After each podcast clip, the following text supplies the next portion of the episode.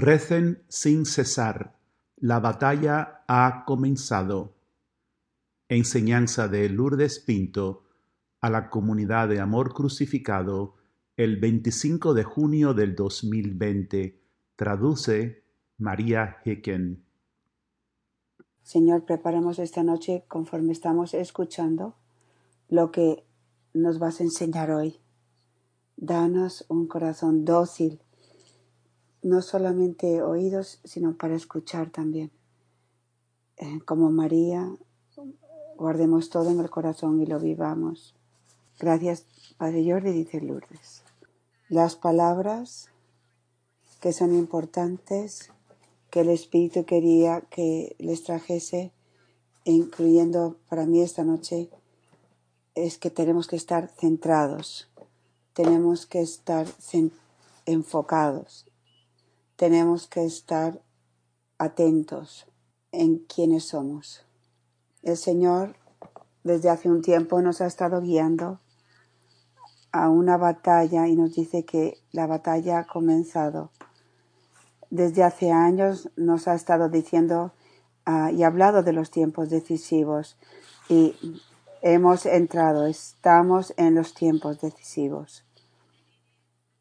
Y es un tiempo en el que nosotros como guerreros somos soldados, hemos entrado en batalla y tenemos que estar enfocados, centrados para ser los guerreros que Dios nos ha formado para ser. El Evangelio de hoy decía lo siguiente. Voy a para voy a decirlo sin leer del capítulo de Mateo, capítulo 7, versículo 21. No todos que, que me dicen, Señor, Señor, entrará en el reino de los cielos, pero aquel que hace la voluntad de mi Padre, que está en el cielo. Nuestro retiro este año nos llevó a, a vivir permanentemente a través del primer clavo de la crucifixión para vivir cada vez más en la voluntad del Padre. No les puedo decir lo importante que es para nosotros seguir escuchando estas reflexiones. Ayer estaba escuchando de nuevo a la quinta, la primera parte de la quinta. Y fue de nuevo algo tan poderoso para mí, una forma para ayudarme en medio de todo lo que está ocurriendo, para seguir estando enfocada. Ahora, lo que dice el Señor, lo siguiente que dice el Señor en el Evangelio, es muy poderoso. Él sigue diciendo, en ese día muchos me dirán, Señor, Señor, ¿no profetizamos en tu nombre? Bueno, pues bien, mi comunidad. Amor crucificado, la misión de amor crucificado es una misión profética. El camino sencillo de, unión con Dios es un libro profético. Así que cuando nosotros enseñamos y compartimos los mensajes, los mensajes del Señor, estamos, somos profetas, estamos profetizando. Y sin embargo el Señor nos está diciendo que esto no es suficiente. Semana tras semana yo vengo ante ustedes y les leo una y otra vez lo que el Señor nos ha dicho. Y el Señor me está diciendo, Lourdes, eso no es suficiente. Él me sigue diciendo, perdón, Él sigue diciendo, ¿no hemos profetizado en tu nombre y expulsado demonios en tu nombre? Nosotros oramos sobre las personas, pedimos la liberación, la sanación. Y sin embargo el Señor está diciendo, eso no es suficiente. Y después, eh, eh, y hemos hecho incluso muchas obras grandes en tu nombre. Mm, podemos tener todos apostolados importantes. Podemos estar envueltos en, en, el movimiento Provida, en Emaús, en los retiros de amor crucificado, en muchas cosas. Y sin embargo el Señor está diciendo eso no es suficiente. Y sigue diciendo, y después yo les declaro a ellos, nunca les conocí, apártense de mí, ah, apártense de mí malvados. Aprendemos en el, en el retiro que el camino de unión con Dios es la iluminación. Es la iluminación que el Espíritu Santo le está dando a los pocos que van a fondo en, sus corazones con Dios para encontrar el mal que hay en cada uno de nosotros, para que nos podamos arrepentir y hacernos nuevos. Y el Señor está diciendo, lo que es importante es que vivas en la voluntad del Padre. Así que nosotros hemos de vivir en la voluntad de Dios para nosotros, la voluntad de quienes somos y nuestra identidad como madres y misioneros de la cruz en Cristo para la iglesia.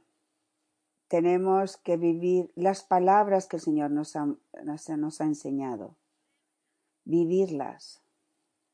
El Espíritu todas las mañanas me ha estado llevando atrás a las palabras que recibimos las Madres de la Cruz el 6 de junio y siento este nuevo celo y pasión en mi corazón para orar por las almas. Y el Señor me dijo, eso es un tiempo que hay que entregarse a la oración y al silencio como mis guerreros, preparando y salvando a las almas. Las palabras que dijo siguen resonando en mi corazón. Oren, oren, oren, oren sin cesar. Y yo he ido cada mañana algo muy a fondo con el Señor, eh, con la palabra frivolidad. Hoy volví, a mirar el, el significado de la palabra frivolidad, frívolo. Y hoy leí no teniendo ningún ah, sentido, un propósito serio o válido. Estaba recordando durante el retiro las palabras del Padre Ron a la comunidad que a mí me han ayudado tanto. Cómo nosotros utilizamos nuestra imaginación. Eso es frivolidad. Como yo puedo irme a meterme en la ducha, y ahí es donde mi imaginación vuela. Y, y eso es frívolo, es un- una pérdida, es un- una pérdida de tiempo. Así que empecé a, a pensar dónde no estoy viendo mi frivolidad, porque lo que yo siento que el Señor está diciendo es, es ármate. Eh, cuando los soldados entran en batalla, es un tiempo de seriedad. Todo lo que hace un soldado es importante cuando está en batalla. Cuando él está en batalla, no es frívolo, no está perdiendo el tiempo. Cada momento, cada cosa que dice, cada cosa que ve, cada cosa que hace, es serio e importante porque es, es un, un tema de vida o muerte. Es lo mismo para nosotros, mi familia. Estamos en batalla y la batalla es para la salvación de las almas. El Señor nos ha estado diciendo una y otra vez desde hace años que tantas almas están en peligro del infierno. Yo estoy mirando en mi familia, tengo hijos que están viviendo en pecado mortal. Yo estoy seguro que ustedes también lo tienen, yo no soy la única. Es serio. Y el Señor está diciendo, las almas que están en peligro del infierno se van a salvar por nuestro propósito serio. Cada vez tengo una contabilidad con Dios mismo de cómo estoy utilizando mi tiempo. Así que esta mañana, después de estar meditando este mensaje nuevamente, me movió el ir de nuevo a nuestro camino en la sección de oración, porque el Señor nos ha dicho, oren sin cesar. Y es interesante. En la el número 97 en la página 278. El Señor nos enseñó en el 2010 cómo orar sin cesar. Y nos dice, tus pensamientos dirigidos a mí son una oración. Me tuve que preguntar a mí misma esta mañana, en mi examen de conciencia sobre la frivolidad, ¿qué estoy yo pensando? Eh, Eso está muy unido a nuestra imaginación. ¿Dónde están mis pensamientos? Tengo que permitirle al Espíritu Santo que consuma mis pensamientos. Tengo que disciplinarme. Tengo que disciplinar mis pensamientos. Me dice, tu deseo de saber de mí, de amarme y de servirme es una oración. Acabamos de tener nuestro retiro en la crucifixión de nuestros deseos. Cuando mis deseos cada vez más son la cruz, entonces cuando mis deseos son salvar almas, cuando mis deseos es darle gracias a Dios porque Él es mi alma víctima. Ese deseo es una oración constante ante el trono de Abba, nuestro Padre. Tu tacto. Esta mañana estaba eh, dándole un mensaje para ayudar a proteger del virus. eh, estaba dándole un masaje en los pies a mis hijos y a mi marido. Y cuando los estaba tocando, estaba orando por ellos. Esa, ese tacto era una oración. El Señor sigue diciendo, tus palabras de aliento son una oración. ¿Cómo nos hablamos unos a los otros? Eso es una oración. Tus esfuerzos para traer paz y unidad a tu, a tu familia son una oración. Tu sonrisa es una oración. Qué triste estar llevando estas máscaras donde vamos. Ya no podemos ver la oración de nuestras sonrisas, pero nuestra sonrisa es una oración. Pero después el Señor dice lo siguiente, y esto es donde tenemos que centrarnos. La oración de sufrimiento puro es la fragancia más dulce que llega y deleita el corazón de nuestro Padre. Porque Él nos dice que es la oración que está más unida a la oración de Jesús, de Jesucristo ante Dios Padre. Me senté ante el Señor esta mañana. He estado orando constantemente porque tengo tanto que hacer. Tengo tanto que escribir para nuestra misión. Y sin embargo, cada vez que me siento ante el Señor y, siento que el Señor no me está moviendo a escribir. Así que hoy fui obediente. Y las palabras, me dijo, oración en silencio. Eh, Leyendo esta oración de, de sufrimiento puro, ¿qué me ocurrió? Ayer fui a ayudar a uno de mis hijos. Y en esa ayuda, antes de que empezamos, antes de que empecé a ayudar a este hijo, le dije, vamos a orar, vamos a llevarle esto al Señor. La respuesta de mi hijo me traspasó el corazón. Fue algo que me, me destrozó.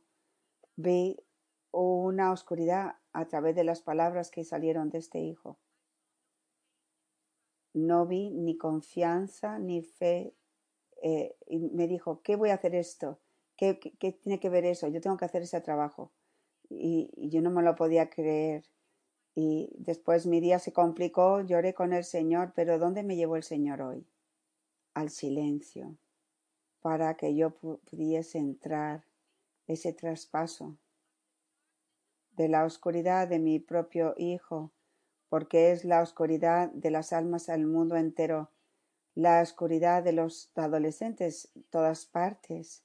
Y si yo voy a salvar almas, tengo que entrar ese dolor de mi propio Hijo que amo tanto y llorar y pedir por estas almas y pedir en batalla por ellos. Tengo que recordar, el Señor no quiere que me olvide, no quiere que esté distraída Si yo hubiese estado escribiendo, hubiese estado distraída del, del dolor.